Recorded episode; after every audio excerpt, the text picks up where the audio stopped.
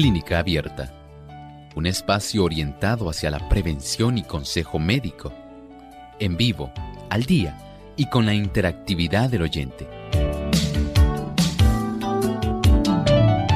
Clínica Abierta, poniendo al doctor a su alcance para un diálogo claro y honesto, porque nos importa su bienestar y salud.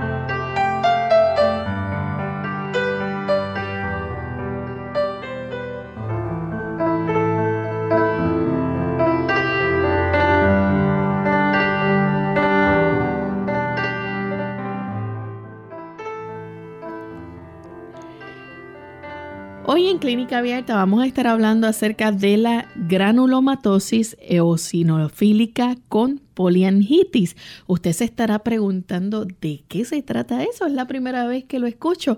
Es un tipo de inflamación, pero vamos a dejar que el doctor hable sobre este interesante tema más adelante. Así que bienvenidos a esta edición de Clínica Abierta. Nuevamente felices de compartir con ustedes en este día, esperando que la bendición de Dios les acompañe y que puedan disfrutar del programa que tenemos en el día de hoy y también orientarse y aprender junto a nosotros a seguir cuidando de nuestra salud, que ese es el propósito principal por el cual brindamos estos temas a diario en nuestro programa.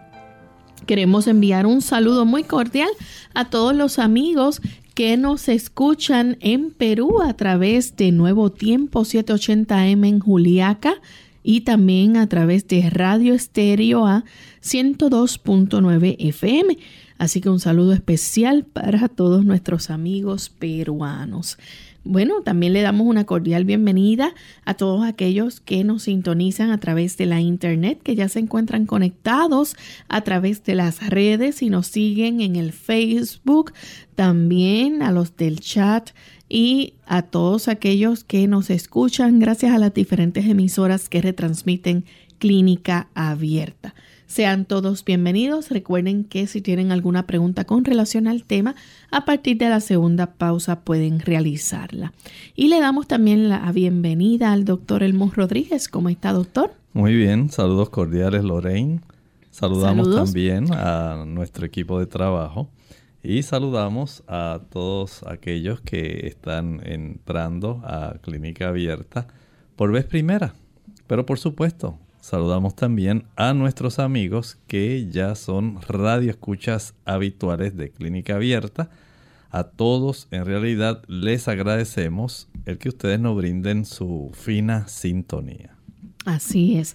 Vamos a escuchar el pensamiento saludable seleccionado para hoy. Dice el pensamiento saludable, la enfermedad no sobreviene nunca sin causa Descuidando las leyes de la salud, se le prepara el camino y se la invita a venir. Muchos sufren las consecuencias de las transgresiones de sus padres. Si bien no son responsables de lo que hicieron estos, es, sin embargo, su deber averiguar lo que son o no son las violaciones de las leyes de la salud. Deberían evitar los hábitos malos de sus padres y por medio de una vida correcta ponerse en mejores condiciones. Es muy cierto, la enfermedad no sobreviene sin causa. Haga usted una introspección, verifique cómo está su estado de salud y determine si de acuerdo a su conocimiento usted tiene la salud más óptima que pudiera tener, que usted pudiera estar disfrutando. Probablemente si usted cambiara algunos factores en el aspecto de cómo usted ha estado comportándose, que usted ha estado comiendo, que ha estado tomando, a qué hora se acuesta a dormir, cuál es la tendencia de su vida en términos generales. Todo esto denota el que usted se mueva en la dirección de la enfermedad o en la dirección de la salud. No requiere mucho tiempo. Usted sabe lo que usted está haciendo bien y lo que está haciendo mal. Y es muy probable que algunas personas no hayan relacionado alguna vez su condición de salud con su estilo de vida. Pero bien haría el que usted pudiera con detenimiento pensar cómo usted está viviendo y qué relación tiene lo que usted sufre con la forma como usted vive. Saben, se asombrarán porque la mayor parte de las personas sí tiene un conocimiento respecto a qué deben hacer para poder mejorar su estado de salud. Bien, vamos en este momento entonces a comenzar con nuestro tema para el día de hoy. Y como mencionamos al inicio, vamos a estar hablando de este tema que suena un poco extraño, la granulomatosis eosinofílica con poliangitis. Doctor, ¿qué significa esto? Miren, primero tenemos que definir una palabra que va a ser clave. Y al comprender esta palabra, podamos nosotros sacar el máximo beneficio de esta condición que vamos a estar hablando a lo largo de nuestro tema en esta ocasión. Granuloma, ¿qué es un granuloma? Algunas personas ven en el reporte de alguna radiografía de tórax. Este tipo de palabra, esta escritura, esta interpretación que le da el radiólogo a esa imagen que le está viendo. Y le dice, doctor, ¿y qué será eso? Y él le dice, ah, no, no te preocupes. Eso es un granuloma. ¿Qué es un granuloma? Un granuloma es una masa de tejido que se produce típicamente en respuesta a una infección, a una inflamación o a la presencia de una sustancia que es extraña. Y usted dice, bueno, pero ¿cuál es el asunto en este tipo de formación de esta masa? Bueno, es muy sencillo.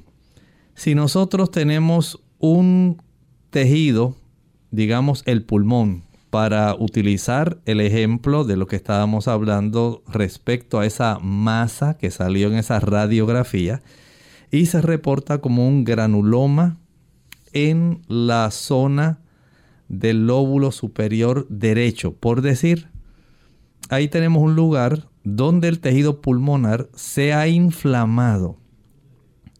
Esto puede ocurrir básicamente en cualquier tejido, pero en el caso de este ejemplo que estamos dando, estamos refiriéndonos al tejido pulmonar.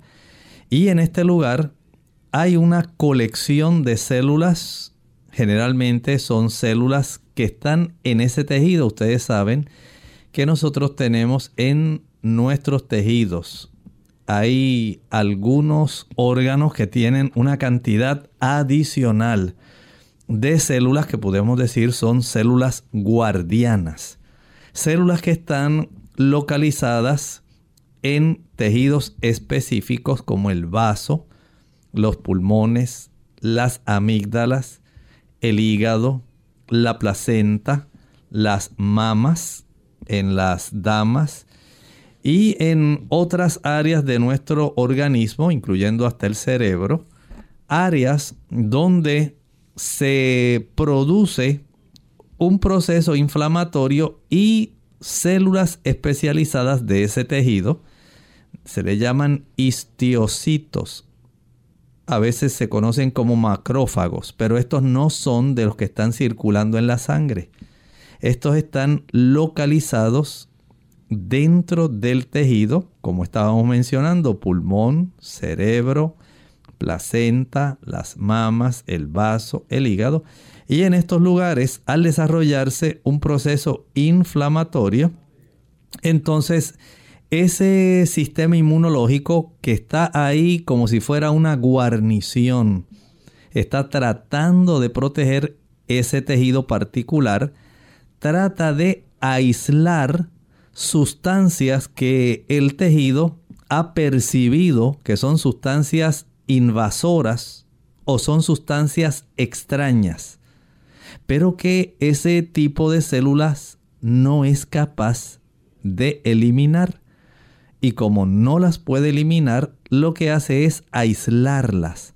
Comienza a producir una cantidad de tejido que hace que básicamente ese proceso de inflamación, ese proceso infeccioso o esa sustancia extraña que está localizada en ese tejido, no haga daño al tejido circundante, sino que quede ahí básicamente resguardado, aislado, pero que no pueda producir daño alguno.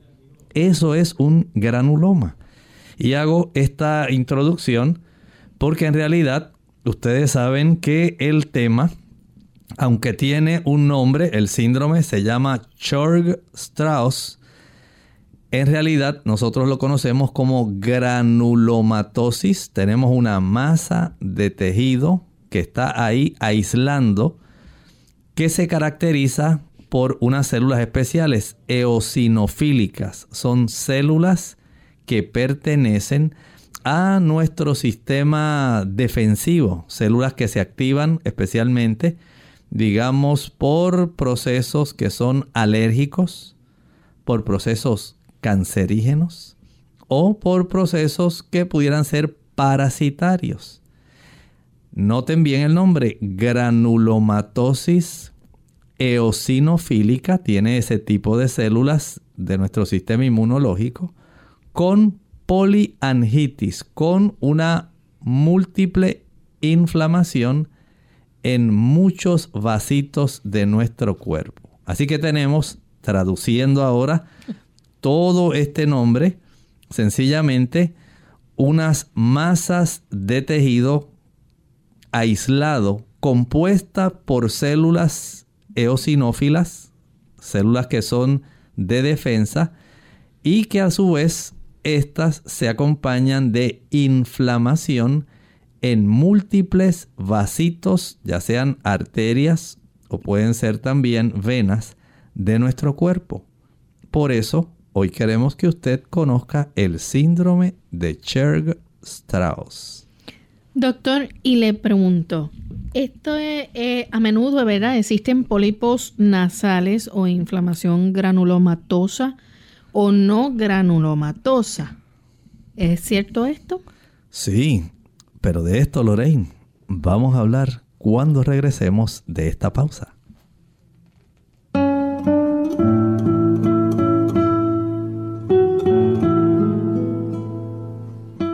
Las personas que dejan huella no son las más acreditadas. Lo son las que se preocupan por los demás.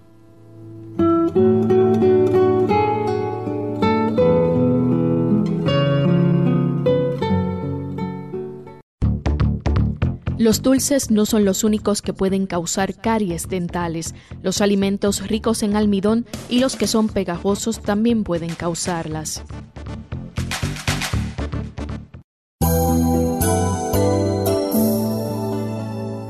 En profundo de tu corazón,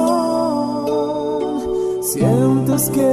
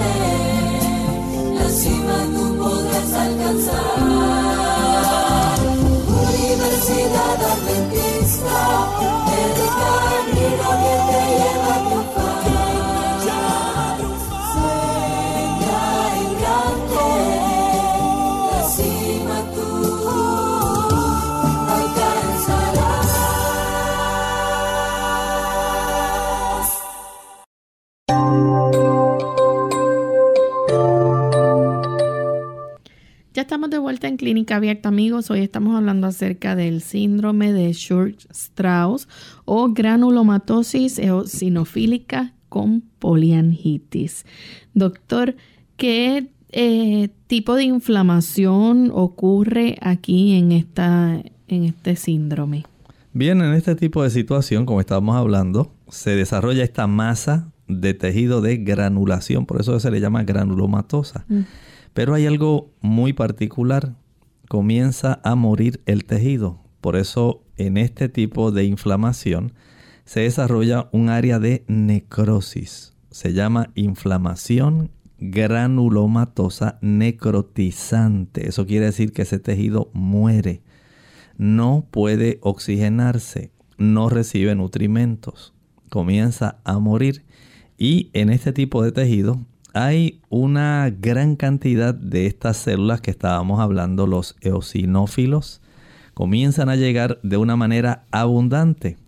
Esto va a estar ocurriendo en diversos tejidos y en órganos de nuestro cuerpo, especialmente se van a afectar las vías respiratorias, esto es en esas personas, esto no ocurre en todas las personas.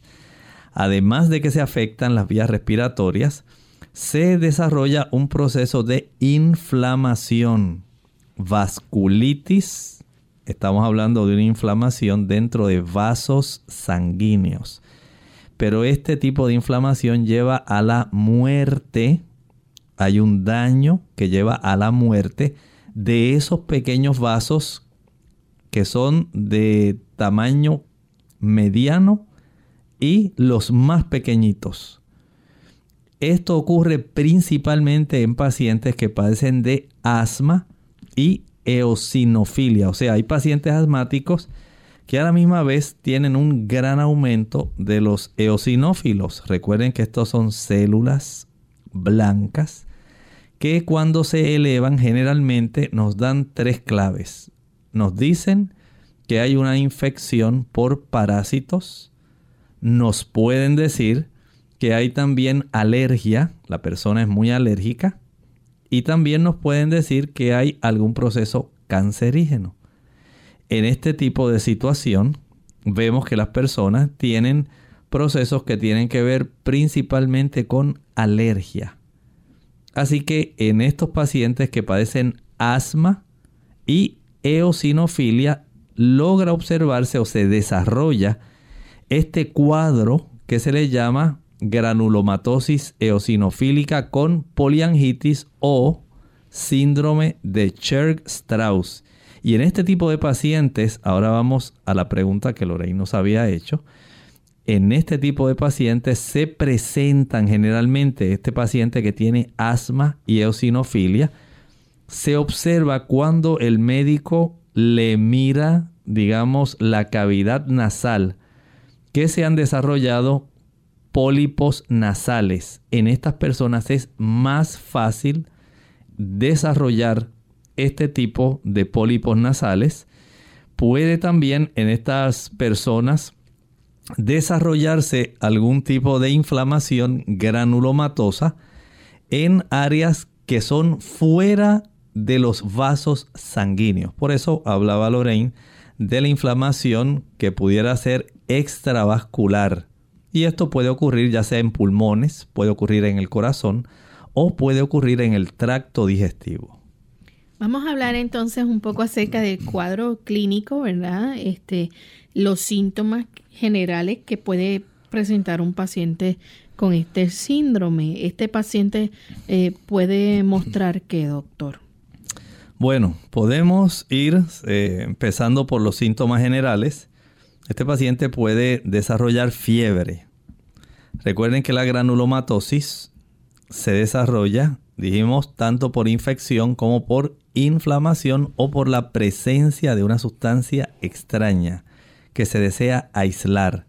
Pero generalmente como está asociado con asma y eosinofilia, más bien el mecanismo sería la inflamación. En este paciente se desarrolla fiebre, debilidad, pérdida de peso y pérdida de apetito. Noten cómo ya en el cuadro clínico esta sintomatología general a muchas personas pues no les dice nada. Pero a un paciente que tiene asma, que tiene pólipos nasales, que ya se sabe que es muy alérgico y que sus células blancas, especialmente los eosinófilos, los tiene elevados, el desarrollar estos síntomas generales le indica al médico que este paciente puede estar desarrollando esta condición. Doctor, ¿y qué cambios pueden ocurrir, por ejemplo, en el sistema respiratorio? Usted mencionó acerca del el asma. Eh, las personas van a estar experimentando entonces cambios en su sistema. Sí, mire, en los sistemas desde el punto de vista general, pero particularmente vamos a enfocarnos más en el sistema respiratorio. Más del 95% de las personas tienen o padecen de asma bronquial. Y esta asma generalmente es del tipo grave, de la que no se controla aun cuando usted utilice ese tipo de micro rociadores, aun cuando usted use los nebulizadores, aun cuando use los broncodilatadores, los mucolíticos, usted no nota mejoría. Se da su terapia, su nebulización, aún así persiste son personas que padecen de esta asma grave. Pero no solamente padecen de asma, también son muy alérgicos. Son esas personas que padecen rinitis alérgica. Usted los ve frotándose la nariz, están sacudiéndose la nariz. Ellos no encuentran qué más hacer con su naricita. Eh, se ve que tienen esas ojeras. Eh, ¿Y qué te pasa? No, es que tengo la rinitis otra vez y la alergia me molesta mucho, me, arden mucho los ojos y no sé, hoy estoy terrible, la cantidad de mucosidad que estoy expulsando está terrible. Estas personas también eh, presentan en la exploración el desarrollo de los pólipos nasales que hablábamos hace un momento.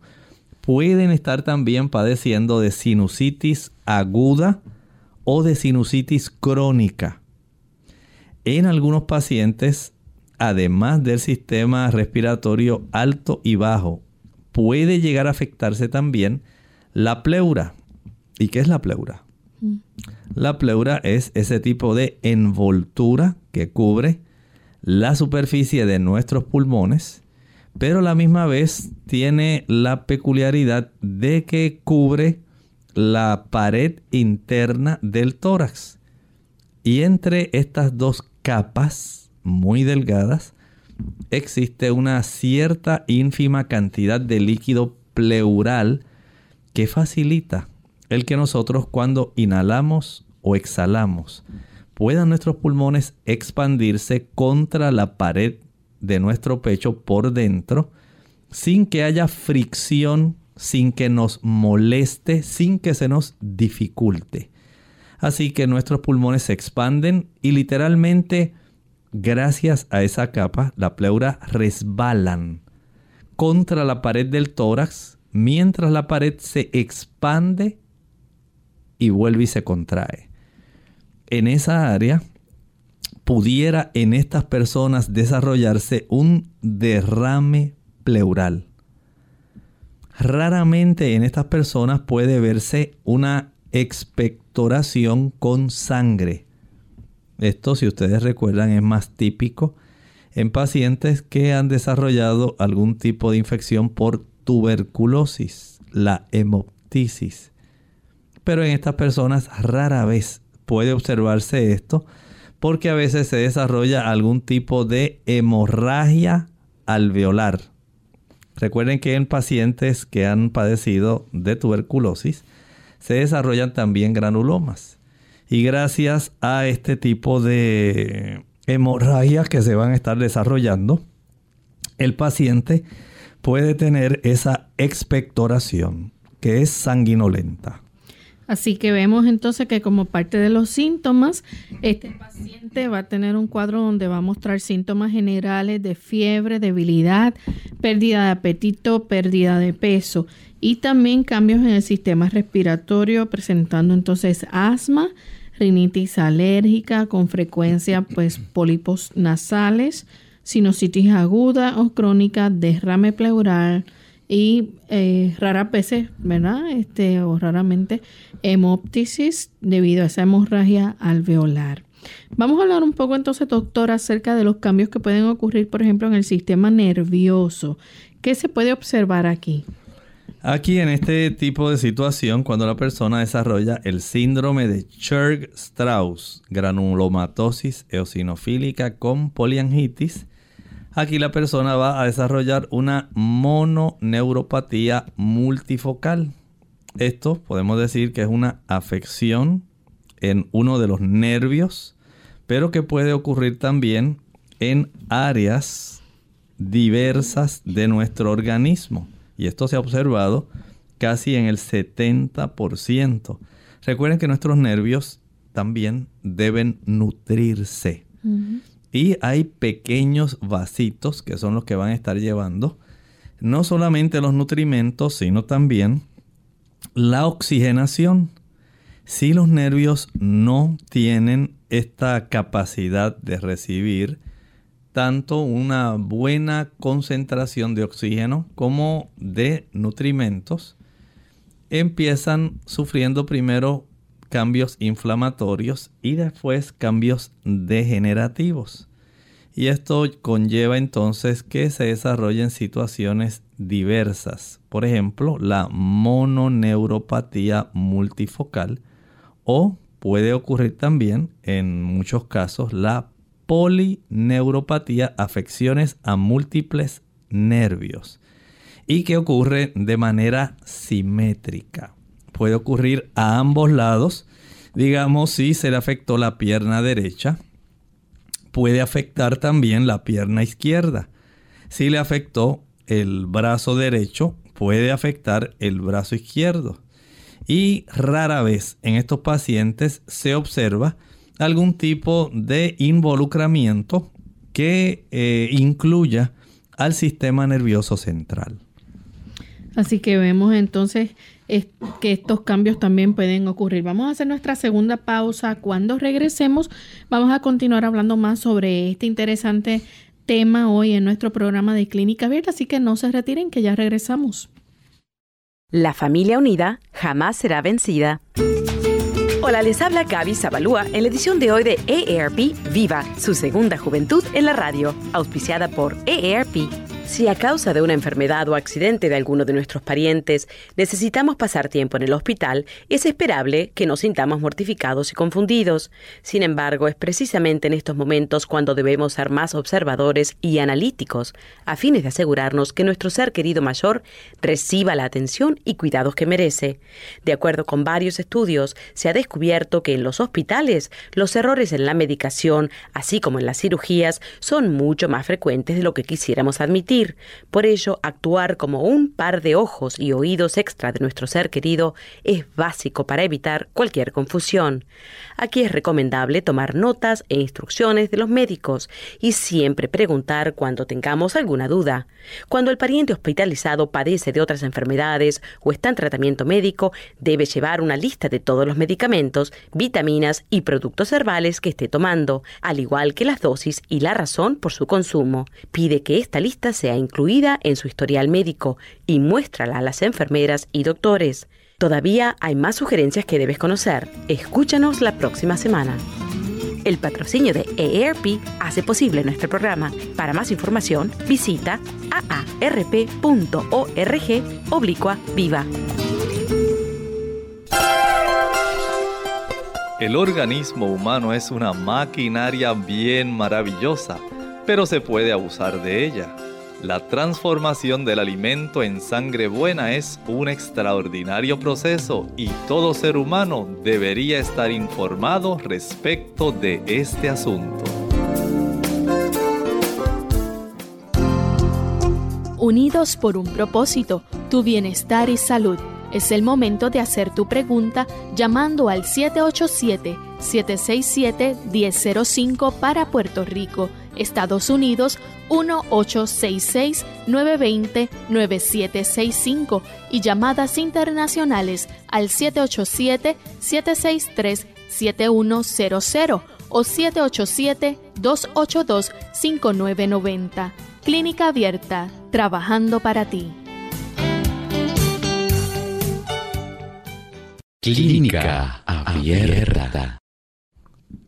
Ya estamos de regreso en Clínica Abierta, amigos, y esperamos que aquellos que tengan alguna duda o pregunta, pues la puedan realizar con respecto a este tema que estamos discutiendo hoy día. Antes de la pausa, el doctor compartía con nosotros acerca de los síntomas que se pueden observar en este síndrome de Short-Strauss o granulomatosis eosinofílica con poliangitis. Y estamos hablando, ¿verdad?, de un paciente que va a mostrar síntomas generales como fiebre, debilidad, pérdida de apetito, pérdida de peso, eh, cambios en el sistema respiratorio y cambios también en el sistema nervioso. Pero no son los únicos cambios que este paciente va a poder notar, también va a haber cambios, doctor, renales. Puede ocurrir, eh, especialmente, podemos decir que se puede desarrollar glomérulo nefritis. Noten que aun cuando esto ah, tiene como principal foco de afección la zona respiratoria, nuestro cuerpo en términos generales no escapa. Porque si hay una poliangitis, una inflamación múltiple de los diversos vasos sanguíneos, y ustedes saben que nosotros en las unidades que filtran la sangre para facilitar la producción de orina. En realidad eso es un ovillo, es una madeja de capilares que se le llama glomérulo. Y en estas personas, si esos pequeños tipos de arterias que componen estos glomérulos, hay arteriolas eh, que como parte también del sistema de filtración tenemos eh, arteriolas que son aferentes, eferentes. Hay unas que van a ayudar para la reabsorción de cantidades de sodio, de ciertas cantidades de potasio, de otras sustancias. Si estas unidades se afectan, es muy fácil entonces desarrollar también inflamación de estas unidades. No constituyen los riñones el blanco principal más bien lo constituye el sistema respiratorio. Pero no quiere decir, como estábamos viendo al inicio, que diversos tejidos y órganos pueden afectarse al mismo tiempo que las vías respiratorias y la inflamación vascular se desarrolla. Bien, vamos entonces a hablar acerca de esos cambios en el sistema cardiovascular. Estos siguen siendo también, al igual que ocurrió con los riñones, cambios que se van a estar realizando porque hay diversos tejidos y órganos que van a estar sufriendo parte de esta infiltración y de esta inflamación, que es lo distintivo en este proceso de granulomatosis. Y esto pues afectará también al corazón y desarrollará y con ello puede ocurrir también junto con la inflamación de las, digamos, los tejidos más internos del corazón. Puede ocurrir también inflamación de los vasos coronarios, los mismos vasos que le llevan, digamos, la cantidad de sangre suficiente para que puedan tener nuestro corazón los nutrimentos y el oxígeno y puedan sacar también, recuerde que las, las personas hablan generalmente de las arterias coronarias, pero nosotros también tenemos venas coronarias, mm. porque hay que sacar ya sustancias que no son útiles. No piense nada más es que, en que esto es una calle de una vía, es una calle dual, de vialidad dual. Se lleva, pero también se extrae, se saca. Y ambos sistemas pueden inflamarse. Así que hay que ser muy cuidadosos porque estos procesos inflamatorios en realidad pueden estar afectando eh, el sistema cardiovascular, además de la endocarditis y la inflamación de los vasos coronarios. Puede afectarse también la membrana que cubre directamente el corazón, el pericardio y a veces pueden desarrollarse síntomas de insuficiencia cardíaca. Puede facilitarse el desarrollo de hipertensión arterial asociada a la afectación renal, tal como estábamos hablando hace un momento. Si se desarrolla glomerulonefritis y sigue ese proceso de daño a los riñones, es muy muy probable que el desarrollo de hipertensión arterial también se pueda desarrollar como parte de los cambios inflamatorios y de daño que se van a estar desarrollando. Doctor, ¿pueden estos pacientes observar algún cambio, por ejemplo, en la piel?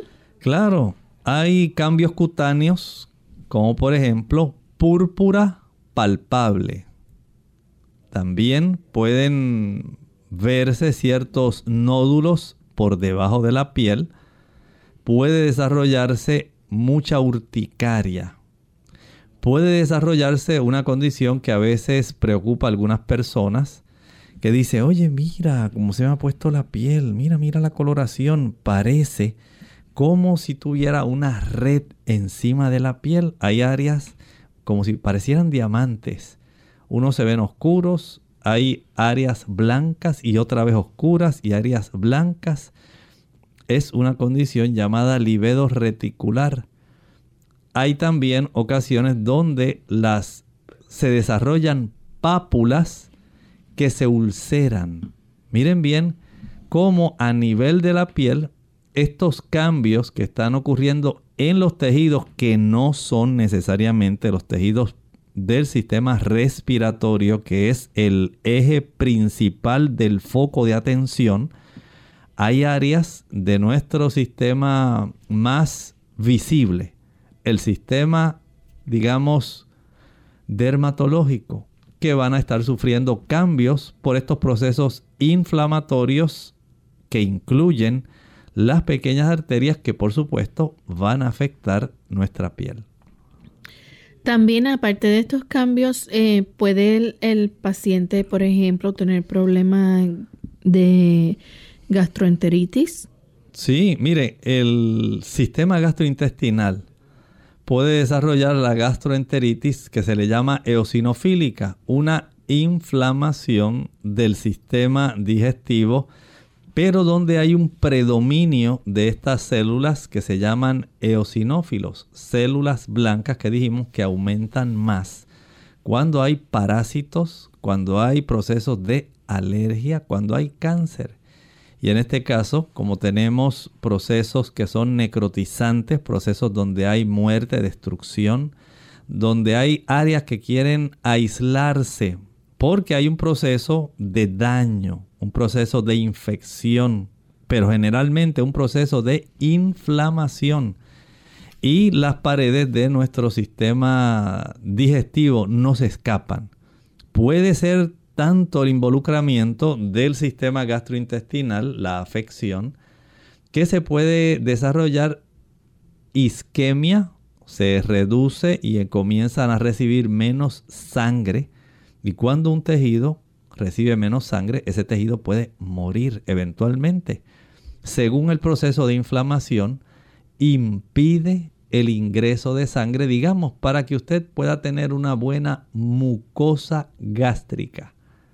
En lugar de que a la inspección por el gastroscopio se observe una mucosa color rosada, se puede observar áreas donde se ve negra. Son zonas de necrosis. áreas donde ha ocurrido muerte de ese tejido. Y esto puede dar lugar a que el tejido muerto pueda entonces perforarse. Principalmente puede ocurrir esa perforación del intestino como una consecuencia de la muerte de los vasos pequeños de la vasculitis, como esos vasitos pequeños se inflaman y eventualmente al no recibir sangre, oxígeno, nutrientes, comienza a morir ese tejido. El tejido muerto, como esto es tejido que se mueve, puede, recuerden que tiene movimientos que son concéntricos y de propulsión, puede facilitar el desarrollo de una perforación. De tal manera que esta persona puede estar manifestando un dolor abdominal que es recurrente, siempre se está quejando y dice, doctor, pero no se me quita me tomo tal producto, me tomo tal medicamento, pero sigo sufriendo, sigo sufriendo. Tiene que haber algo, doctor, tiene que haber una medicina que sea buena, que me caiga bien. Pero esta persona no logra tener alivio de su situación. A menudo, esta persona puede también desarrollar diarrea y hemorragia intestinal. Noten cuán extensos son los alcances de este tipo de infiltración que se está desarrollando en múltiples tejidos, aun cuando el, tejido principalmente afectado va a ser el sistema respiratorio. Doctor, ¿pueden ocurrir otros síntomas que se puedan observar? Bueno, hay algunos que son más raros. Por ejemplo, puede ocurrir lo que se le llama uropatía obstructiva. Esto quiere decir que hay obstrucción ya sea del uréter o la presencia de algún tipo de granuloma en este trayecto que puede estar incluyendo también eh, la glándula prostática. No solamente se afectan eh, el uréter, sino también la próstata en sí. Recuerden que tenemos la uretra prostática. Y esto puede también estar facilitando. Recuerden que esto son cosas bien raras. No piense que esto es una cosa que a usted se le obstruye la próstata porque usted tiene esto. No, esa no es la situación. Recuerden que estos son personas que tienen afecciones en el sistema respiratorio, principalmente asma, sinusitis, pólipos nasales, rinitis alérgica. La afección primordial es su sistema respiratorio, pero según se afecta el sistema respiratorio puede haber otras áreas que se afectan por el mismo mecanismo inflamatorio, dando lugar a que se desarrollen entonces este tipo de eventos. Puede haber dolor y debilidad muscular, puede ocurrir también dolores articulares e incluso hasta el efecto de tener inflamación en el sistema de nuestros vasos sanguíneos, justamente los que componen las capas intermedias de nuestro globo ocular, la uvea. Ahí usted puede desarrollar la uveitis. Son inflamaciones que se observan principalmente en casos de artritis, lupus, donde hay afecciones que son del sistema inmunológico, se observa principalmente. Y este tipo de situación puede, es raro, pero puede ocurrir en estas personas que padecen el síndrome de Churg-Strauss. Bien, vamos a hablar un poco, ¿verdad?, acerca entonces de la edad que más o menos se presenta en la, fase que le llaman la prodrómica. Sí, en, estas, en este tipo de fase ocurre más en personas de 20 a 40 años. Más típicamente lo que se observa es rinitis alérgica la persona padece mucho, mucho de alergia nasal. Esto acompañado de pólipos. Hay masas que se forman, según se forman pólipos dentro del intestino. Ocurre también la formación de pólipos en la zona nasal. A veces se producen pólipos también dentro de la vesícula y dentro del estómago también se pueden producir. Pero en este caso estamos viendo que es más común el desarrollo de pólipos en la cavidad nasal y asma. Personas de 20 a 40 años, rinitis alérgica, formación de pólipos y asma. Generalmente esto está por ahí eh, rondeando el promedio, 30 años. Doctor, y entonces, ¿cuál es la fase eosinofilia?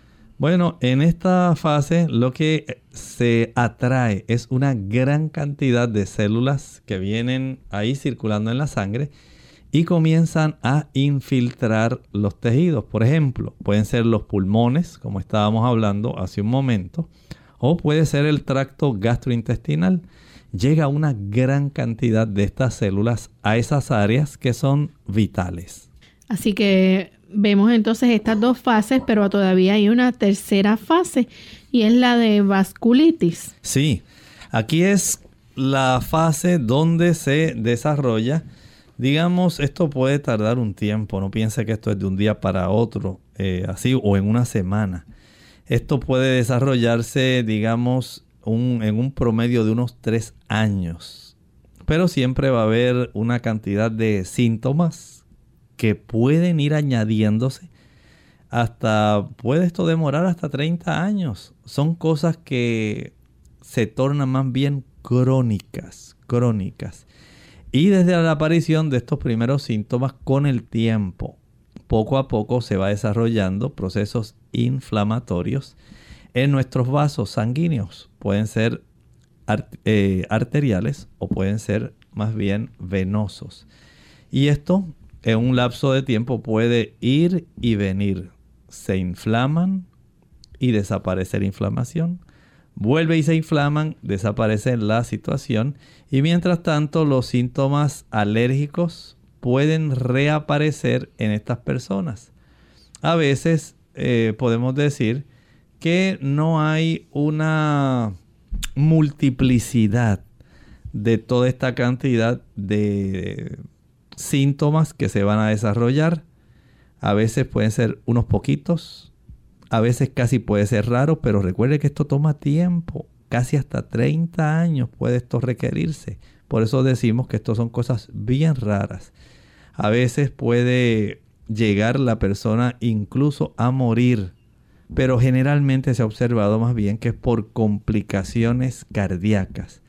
Porque se desarrolló insuficiencia cardíaca, infarto del miocardio, un paro cardíaco y menos comúnmente, pues digamos hemorragia, insuficiencia renal, complicaciones del sistema digestivo, como una perforación o una hemorragia, o en algunos casos, insuficiencia respiratoria.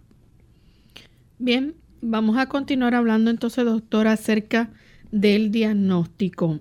¿Qué tipo de pruebas se pueden hacer entonces para diagnosticar lo que es este síndrome de Church-Strauss? Bueno, definitivamente hay una identificación de unas células que son las células características de este tipo de síndrome.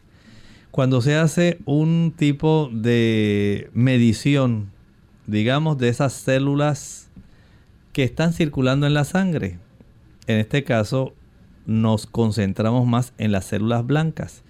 Y en esa familia de células blancas, pues si vamos a identificar como si fueran individuos componentes de la familia, hay que fijarse más en los eosinófilos.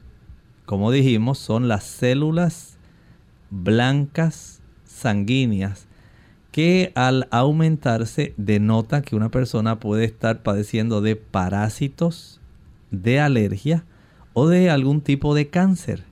Así que una prueba de laboratorio, podemos decir un CBC, una biometría hemática, una hematometría, un contaje de células sanguíneas, va a demostrar que esta persona tiene un gran aumento de esas células que se llaman eosinófilos. Desde el punto de vista médico, y del laboratorio se le llama eosinofilia en la sangre periférica.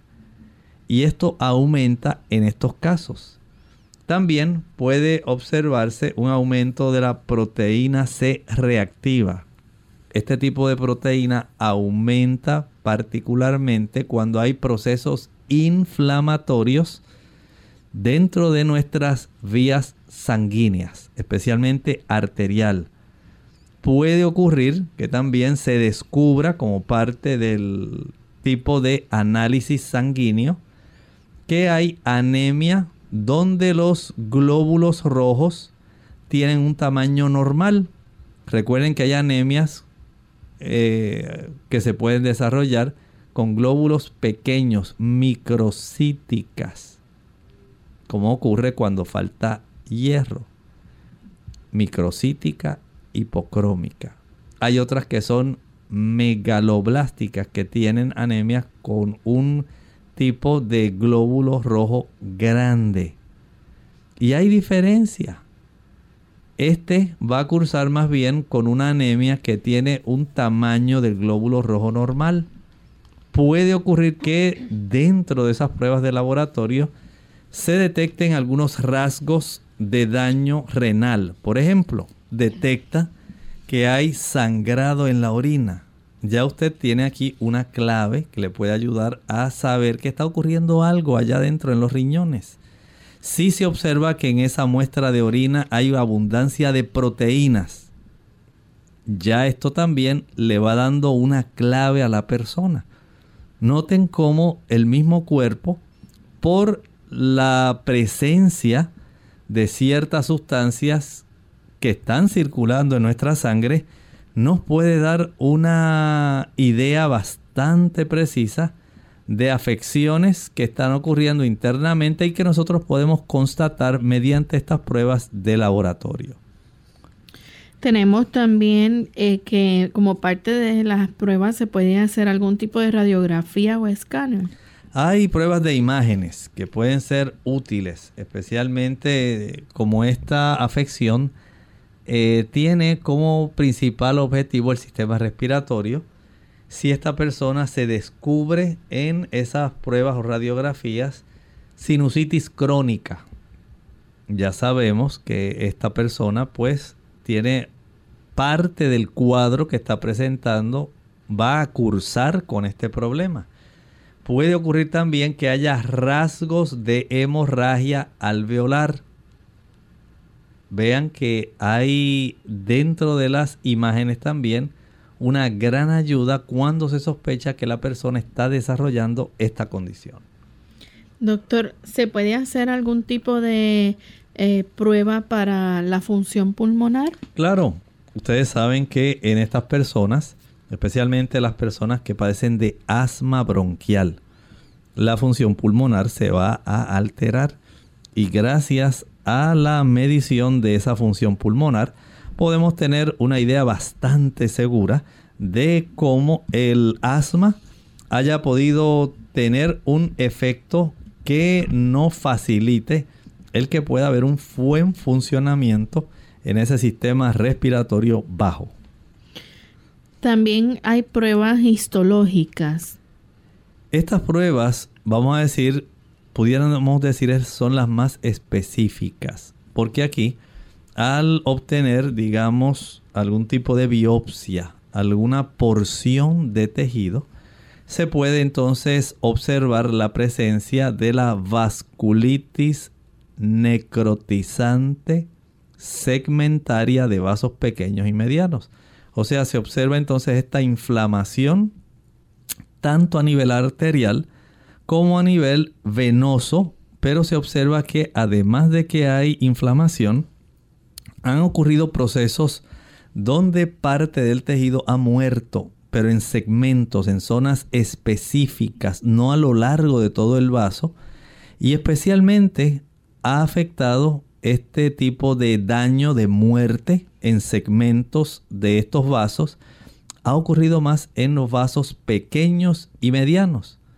Puede observarse también en ese tipo de biopsia o muestra de tejido, puede haber inflamación que ahí es lo típico y lo que le da el nombre a nuestro tema de hoy. Va a haber una inflamación granulomatosa. Dijimos aquí que en este tipo de situación lo que se observa es una masa que usualmente lo que tiene es tejido de granulación y que se produce en respuesta a una infección, inflamación o alguna sustancia extraña. Y esto puede observarse en esas muestras de tejido, con ese distintivo donde se encuentra una gran cantidad de células eosinofílicas, esos glóbulos, ¿verdad? Ese tipo de glóbulo blanco que se le llaman eosinófilos. Y esto es algo bien distintivo, la gran cantidad de estas células que se van a encontrar en los tejidos. Doctor, entonces, ¿qué tipo de tratamiento se hace o se lleva a cabo para esta situación? En esta condición, básicamente, podemos decir que lo que hay es un solo tratamiento. Los glucocorticoides en monoterapia. No hay otra terapia en realidad en las formas leves o a veces se puede combinar con otro tratamiento que es un poco más fuerte. Se llama la ciclofosfamida. Esta se reserva para formas más graves. Y de acuerdo con las normas descritas para la poliangitis granulomatosa, entonces estos pacientes pueden requerir una si es leve o puede combinarse con la ciclofosfamida si es una forma más grave.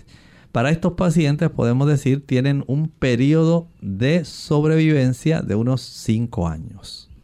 Bien, ya hemos llegado al final de nuestro programa. Agradecemos al doctor por esta orientación que nos ha dado en cuanto a este tema y esperamos, ¿verdad?, que cada uno de nosotros haya podido aprender y orientarse mejor respecto al mismo. Vamos de esta forma a finalizar nuestra edición del día de hoy. Vamos a escuchar esta reflexión final para terminar. En el libro de Colosenses capítulo 1, Pablo cuando está hablando de las observaciones que él ha hecho y especialmente de las oraciones que hace por su congregación, él dice que le agradece a Dios porque las personas están andando como es digno del Señor, agradándole en todo, llevando fruto en toda buena obra y creciendo en el conocimiento de Dios, fortalecidos con todo poder conforme al poder de su gloria, para toda paciencia y largura de ánimo con gozo, dando gracias al Padre que nos ha hecho aptos para que nosotros podamos participar de la herencia de los santos en luz. El Señor desea, querido amigo de Clínica Abierta, que tú también puedas tener herencia, herencia en los cielos. El Señor ha preparado moradas y nos ha dejado en su palabra cómo nosotros podemos tener el beneficio de la salvación que ya Él ha revelado y que está contenida dentro de la Biblia. Que el Señor te ayude, te dirija y tú puedas, a través del estudio de la Sagrada Escritura, tener el conocimiento salvífico para ti. Nosotros nos despedimos y será entonces hasta el próximo programa de Clínica Abierta. Con cariño compartieron el doctor Elmo Rodríguez Sosa y Lorraine Vázquez. Hasta la próxima.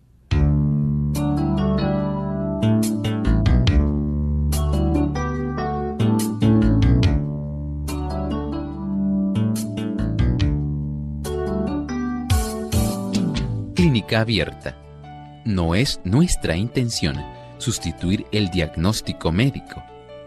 Antes de poner en práctica cualquier consejo brindado en este programa, usted debe consultar con su médico. Hasta la próxima.